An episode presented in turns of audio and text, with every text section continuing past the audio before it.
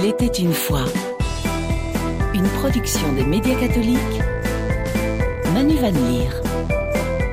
Bonsoir, merci de nous rejoindre dans Il était une fois pour ce rendez-vous spécial à l'occasion du Jeudi Saint.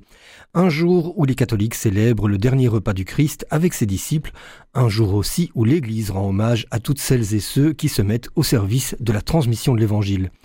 Transmettre la bonne nouvelle et transmettre la paix, c'est la mission que poursuit Carlos Palma.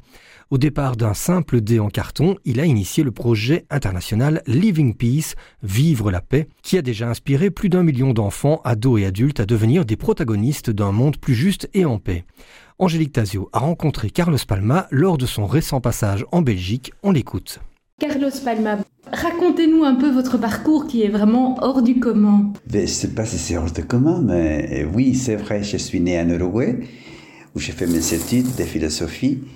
Et comme je suis parti des mouvements de Focolari, et je suis allé pour faire une formation en Italie, et tout de suite après euh, au Moyen-Orient, voilà, où j'étais 30 ans.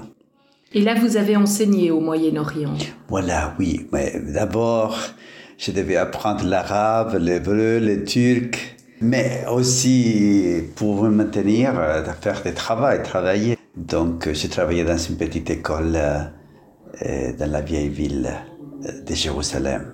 Et là, vous avez rencontré des enfants qui avaient l'habitude du conflit, qui vivaient au milieu de... Voilà, c'était le début de l'intifada, de la révolution palestinienne. Donc, moi, je dis toujours, c'était mon premier choc. Euh, quand un enfant me, me, pose une question le premier jour de l'école, que moi, je, toujours, je m'attends qu'on me demande des cahiers, combien de, de crayons, etc. Et puis, il me demande qu'est-ce que c'était la paix? Il me dit, mais qu'est-ce qu'on peut faire un jour quand on n'a pas la guerre? Et j'étais choqué.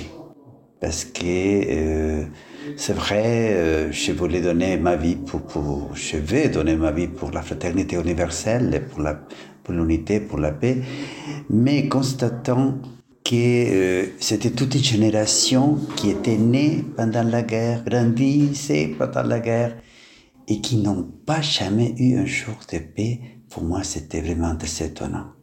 Parce que moi, je voyais que les victimes de toutes les situations au Moyen-Orient sont les enfants, les adolescents et les jeunes qui vivent dans un climat euh, où il y a une culture de la guerre. Et en tant que chrétien, est-ce que ça vous a particulièrement touché? Eh bien oui, bien sûr. Je ne peux pas séparer mon identité de chrétien Non, bien sûr qu'elle m'a beaucoup touché, mais il faut dire que c'était des, situations humaines qui m'ont touché et m'ont mis en question tous mes choix.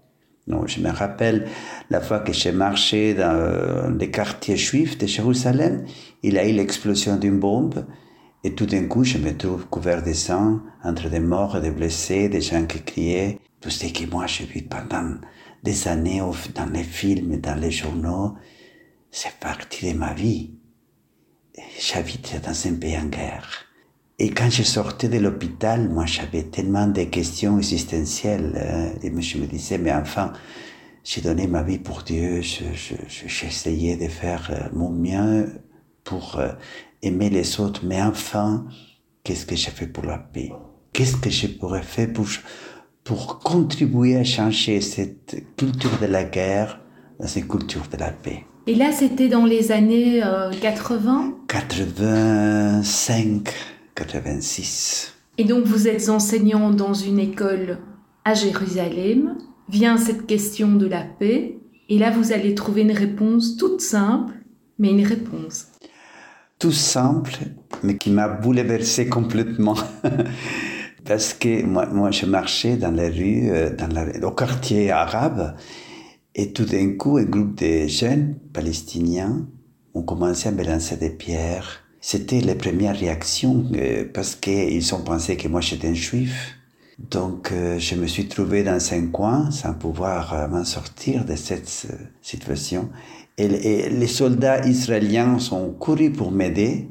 Et moi, pour éviter que ces jeunes finissent en prison dans des conditions pas bonnes, moi je leur dis de partir tout de suite, de courir il commence à courir. Il y a un qui tombe. Quand je vois qu'il avait des sang dans son genou, ça me vient spontané de prendre mon mouchoir pour les mettre sur son genou, pour arrêter les sang. Et moi, je lui dis, cours vite avant que les soldats arrivent. Seulement que trois jours plus tard, le, soir, on frappe à la porte de chez moi, et avec ma grande surprise, je vois le même jeune qui me rend mon mouchoir propre et un pain que sa mère a préparé pour moi. Pour moi, c'était des choses qu'on ne comprend pas avec la tête, mais avec le cœur. Non, moi, je me suis dit, voilà, ça, c'est la réponse. Si je veux contribuer à la création euh, d'une culture de la paix, il faut commencer par la culture de l'amour. Pas de sentimentalisme, pas de romanticisme, mais un amour exigeant qui demande de donner sa vie. Et comment développe-t-on une culture de l'amour? Moi d'abord, je me suis dit, comme première chose, comme première réaction, la révolution était assez violente. Je me suis dit, ben, ce qui se passe, n'importe dans quelle situation je, sais, je me trouve, il faut pas oublier d'aimer, toujours aimer. Chez le mouvement de Focolari, on a l'art d'aimer de Karalovic, qui pour nous, c'est quelque chose d'essentiel. Alors, c'était quelques années plus tard, après que j'étais au Liban, pendant la fin de la guerre, et surtout en Irak, pendant l'embargo et le début de la dernière guerre, où j'ai vécu des expériences un peu difficiles, disons, un grand défi. Et puis après, je me suis retrouvé en Égypte, dans une école américaine, en enseignant l'anglais. Et voilà que depuis quelques jours commence une autre révolution, le printemps arabe. Et voilà encore une fois le, drame de, de, voir euh, des jeunes de mon école morts et surtout, je me rappelle un jour, c'était pour moi assez dur. J'étais là, j'étais toujours là pour, pour assister mes élèves, pour donner un sandwich ou pour transporter les malades, les, les blessés. Et une maman est venue, m'a dit, me dit, oh, monsieur Carlos, elle m'a reconnu. C'est, monsieur Carlos, aide-moi à trouver mon enfant. Je peux le chez moi, ici, c'est dangereux. Et quand elle me parlait, une balle a touché son cœur de la maman Oui.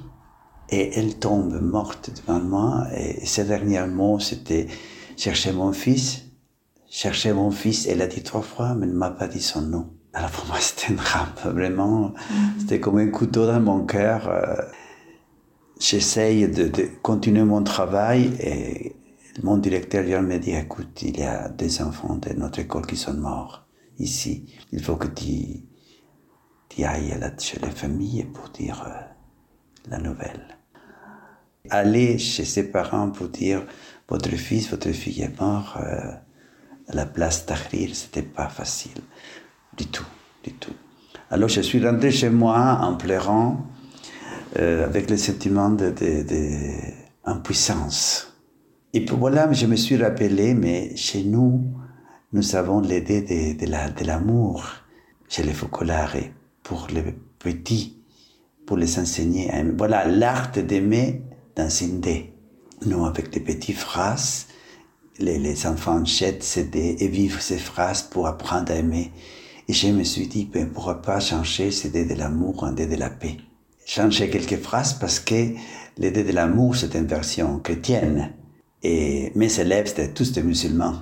Alors, euh, c'était des phrases aussi très universelles. Écouter l'autre, se pardonner les uns les autres, aimer tout le monde, être les premiers à aimer.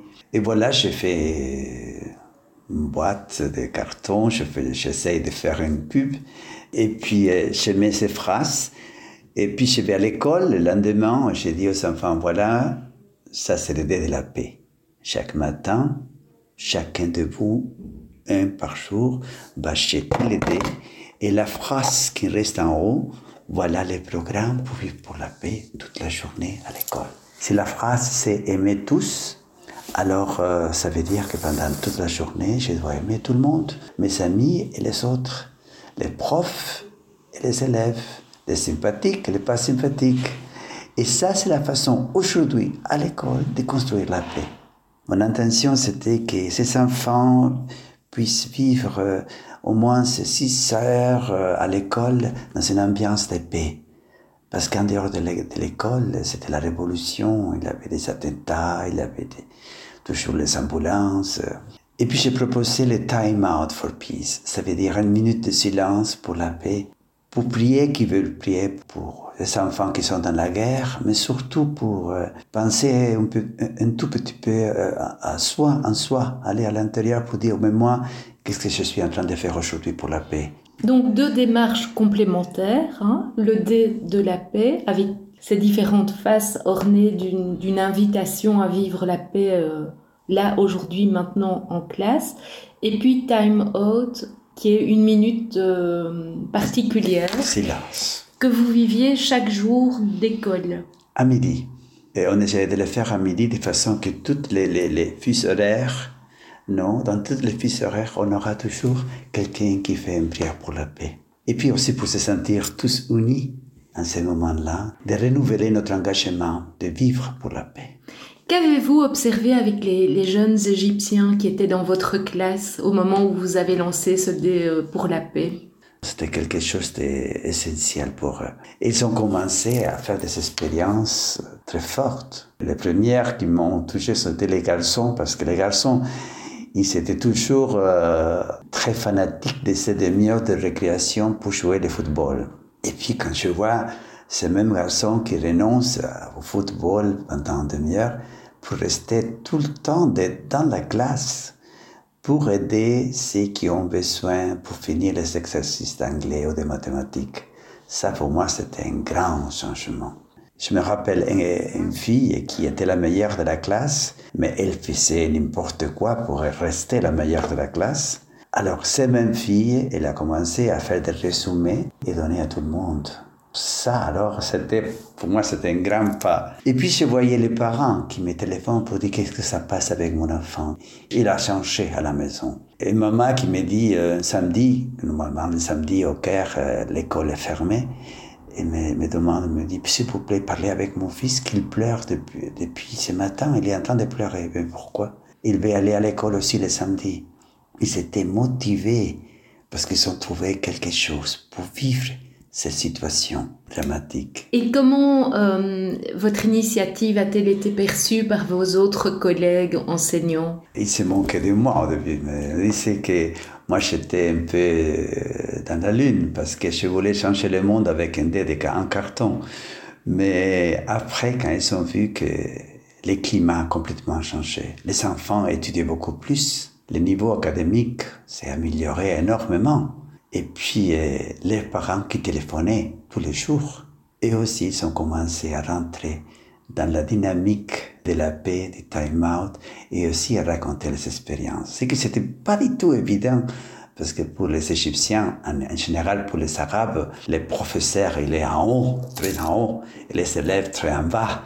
Alors qu'un professeur raconte aux enfants ou demande pardon, je me rappelle une, dame, la prof d'arabe, qui demandait pardon aux enfants pour toutes ces fois qu'il était énervé, qu'il n'écoutait pas, ça c'était quelque chose. Donc, à un certain moment, euh, la directrice m'a demandé, mais, mais vous avez un secret, monsieur, mais comment vous faites? Quel est votre secret? Alors, je raconte de, de, la paix, des time-out. Et c'était là qu'elle a dit, ouais, voilà, ça c'est, ça c'est pour toute l'école, c'est pas pour une classe. Et après quelques jours, euh, chaque prof rentrait dans sa classe avec l'aide de la paix. Vraiment, c'était toute une transformation dans, dans l'école. Et donc ce, ce, dé a été euh, adopté de manière universelle, hein, puisqu'il il n'est pas euh, seulement resté en Égypte, mais qu'on le retrouve dans dans d'autres pays, d'autres continents. Moi, je pensais que c'était quelque chose pour ma classe, puis je me suis rendu compte que c'était pour toute l'école. Et puis plus tard, pour 25 écoles d'Iker, mais il y a quelque chose qui m'a ouvert les yeux. Quand les, adolescents de 15 ans m'ont demandé, ils sont venus me dire, euh, Monsieur Carlos, nous avons une idée folle. Nous voulons écrire une lettre à tous les présidents du monde. Alors ils ont écrit une lettre très touchante. On a envoyé plus de 100 emails et seulement après 10 jours, on a eu la réponse du président Obama des États-Unis et sa femme pour nous encourager en disant que rien, personne vous arrête, vous avez commencé un chemin d'éducation à la paix. Et tout de suite après, quelques jours, euh, le roi d'Espagne, puis le président d'Irlande, le premier ministre de Luxembourg, des ministres de la culture et de l'éducation de partout. Alors, je me suis dit, mais qu'est-ce que ça passe ici? Qu'un dé de carton fait tout ce bruit. Et voilà, ce sont des, ces moments très fort à l'intérieur de moi-même qui me disent, ici, il y a les dés de Dieu. Et voilà, c'était comme ça que je me suis rendu compte que ces dés étaient destinés à sortir de l'Égypte et arriver à tous les coins du monde. Y compris en Belgique. Voilà.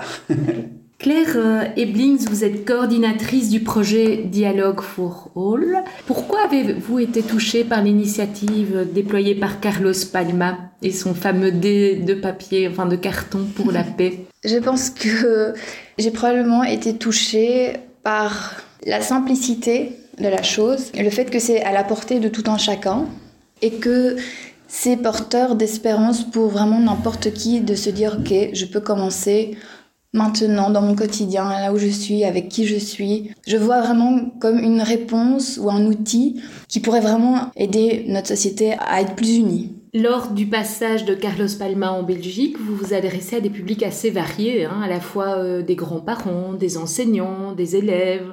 Euh, c'est important de toucher des publics différents. Nous, notre public, c'est vrai que c'est essentiellement les jeunes, mais les jeunes, ils ont besoin aussi d'adultes pour être accompagnés, pour être euh, encouragés et les aider à porter en avant euh, des, projets. Et les éducateurs, ils sont variés, en fait. Il y en a beaucoup. Enfin, les, grands-parents, les parents, les, enseignants, euh, les personnes avec qui les enfants passent leur week-end en animation. Le public est assez varié.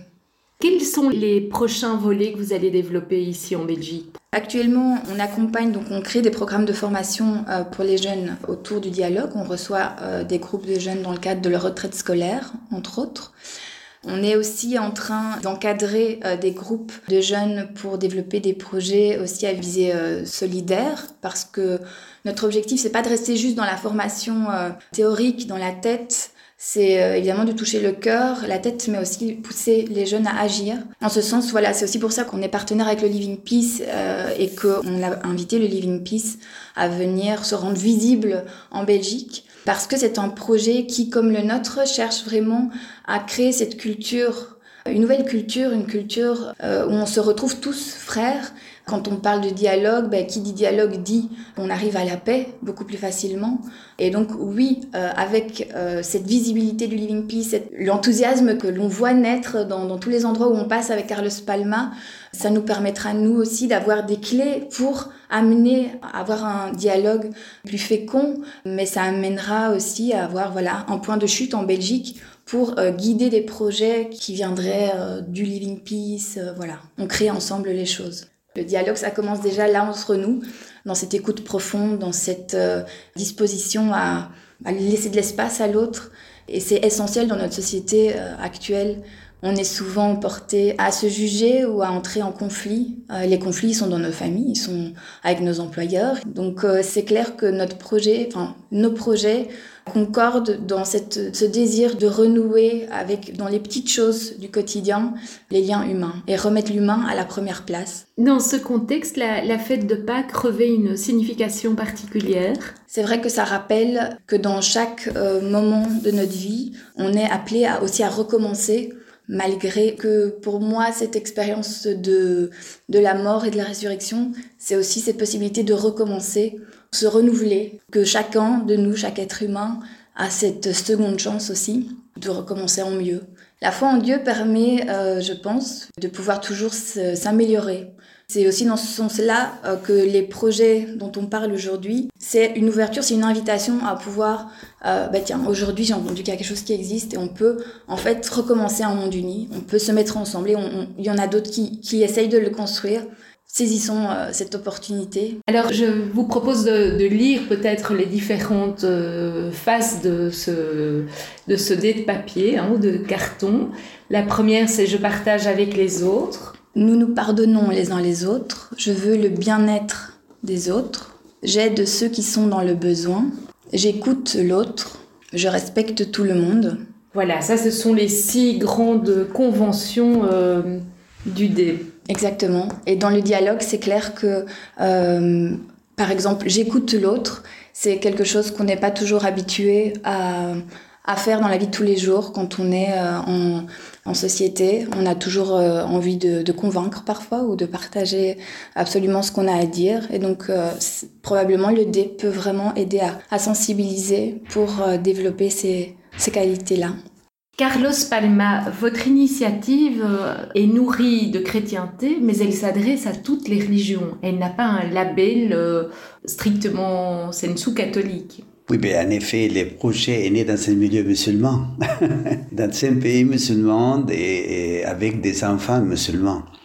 C'était des valeurs universelles. Mais la chose qui m'a beaucoup frappé, c'était quand euh, deux ans plus tard, une école d'Afghanistan m'a téléphoné pour me demander si elle pouvait mettre des phrases de Coran sur la paix dans les dés. Et moi, je lui dis, si c'est pour les vivre et partager les expériences, bien sûr.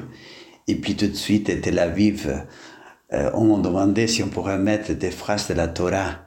Et beaucoup de, paroisses catholiques ont voulu mettre des phrases de l'Évangile à partir de ce moment, on a reçu des versions complètement différentes parce que CD est arrivé dans de différentes euh, réalités. Par exemple, en Philadelphie, aux États-Unis, est arrivé l'idée de la paix dans une euh, clinique psychiatrique. Alors, ils ont fait l'idée thérapeutique de la paix avec huit modèles différents d'idées, avec des phrases différentes pour l'utiliser dans la thérapie contre la dépression, contre l'agression familiale, contre la dépendance de la drogue, etc. Au Bogota, ils, ont créé à l'université l'idée de la paix pour l'éthique, l'idée de la paix pour l'axiologie, plus tard l'idée de la paix pour l'architecture. En Espagne, l'idée de la paix pour la psychologie. Le sud de l'Italie, l'idée de la paix pour la famille en pandémie. Et même en Argentine l'idée de la paix umbrelle pour les aveugles. Alors, à un certain moment, euh, un groupe de personnes au Mexique, c'était des rabbins juifs, des chefs musulmans, des chrétiens de différentes églises, des bouddhistes et des hindous.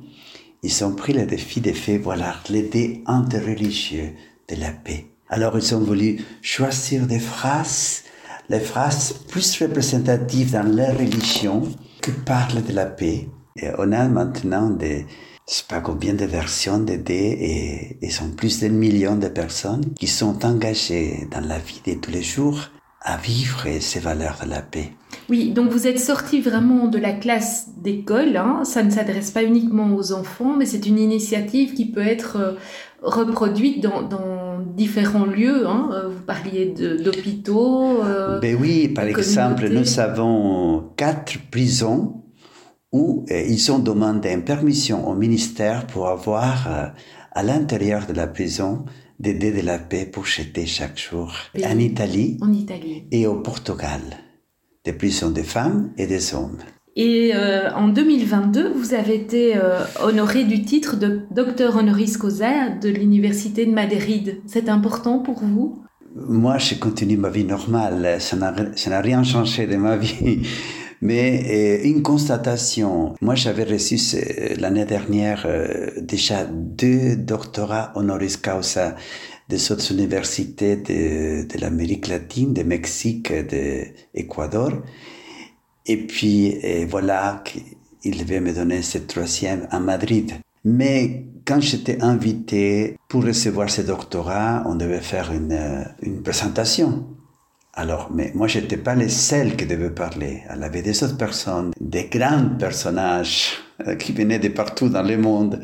Alors, euh, quand ils se présentaient, c'était des grands docteurs qui avaient déjà publié plus de 100 livres, euh, qui étaient directeurs des... Des sommités. Hein. Voilà, oui, des grands, toute une histoire. Et moi, je n'avais rien de tout ça. J'avais dans ma poche une petite idée de la paix à montrer, à raconter. Mais j'ai pris de courage parce que je me suis rendu compte que voilà, peut-être j'avais cette intuition et, qui venait de l'intérieur et surtout d'une vie spirituelle, de rapport avec Dieu. Et finalement, quand j'ai reçu le, le, le doctorat, alors ils m'ont dit qu'ils voulaient me donner les, un titre, c'est les, les, plus grands titres, docteur des docteurs. Et voilà, j'étais étonné parce que je me suis rendu compte que la seule chose que moi j'avais fait, c'est de donner une expérience de vie. Pas une théorie, mais une expérience personnelle. Et je me suis rendu compte, voilà, encore une fois, que si on veut construire la paix, il faut commencer nous par premier, tout simplement. Nous sommes près de Pâques, hein, euh, la fête de Pâques. Euh, quel message donneriez-vous aux chrétiens de Belgique? Ben, la Pâque, pleine de significations, hein, avec la résurrection. Je crois que le témoignage que Jésus donne à Pâques, de passer par la croix, de sentir toutes ces souffrances, de se sentir abandonné, la lumière de la résurrection. Et moi, je trouve que voilà, ça c'est le chemin pour qui veut vivre pour la paix. Maintenant, je vous ai raconté de belles choses, mais derrière ces choses, il y a beaucoup de souffrances, il y a beaucoup d'incompréhensions, il y a beaucoup de, obstacles. Donc, euh, on sait bien que quand on prend de cet engagement de vivre dans la paix, on a ce chemin qui est la croix. Ça veut dire, quand on a des obstacles, on surmonte l'obstacle en continuant à aimer. On ne reste pas dans la souffrance. Il y a des gens qui me disent, ah, mais le monde va toujours de pire en pire, il y a plus de, de guerres, il y a la faim, il y a tellement de injustices. Non, c'est rester dans la croix. Mais nous avons la lumière de la résurrection. Donc il faut aller au-delà de ça et croire que la paix est possible. Eh bien, c'est sur cette belle image que nous allons conclure. Merci Carlos Palma. Merci Claire Eblings. Carlos Palma et Claire Ebeling étaient les invités d'Angélique Tasio pour présenter l'initiative Living Peace. Cet entretien est à retrouver sur catobel.be et sur Ovio. Merci à toutes et à tous de nous avoir suivis et rendez-vous demain à 21h sur la première pour une émission spéciale à l'occasion du Vendredi Saint. Très belle fin de soirée, au revoir.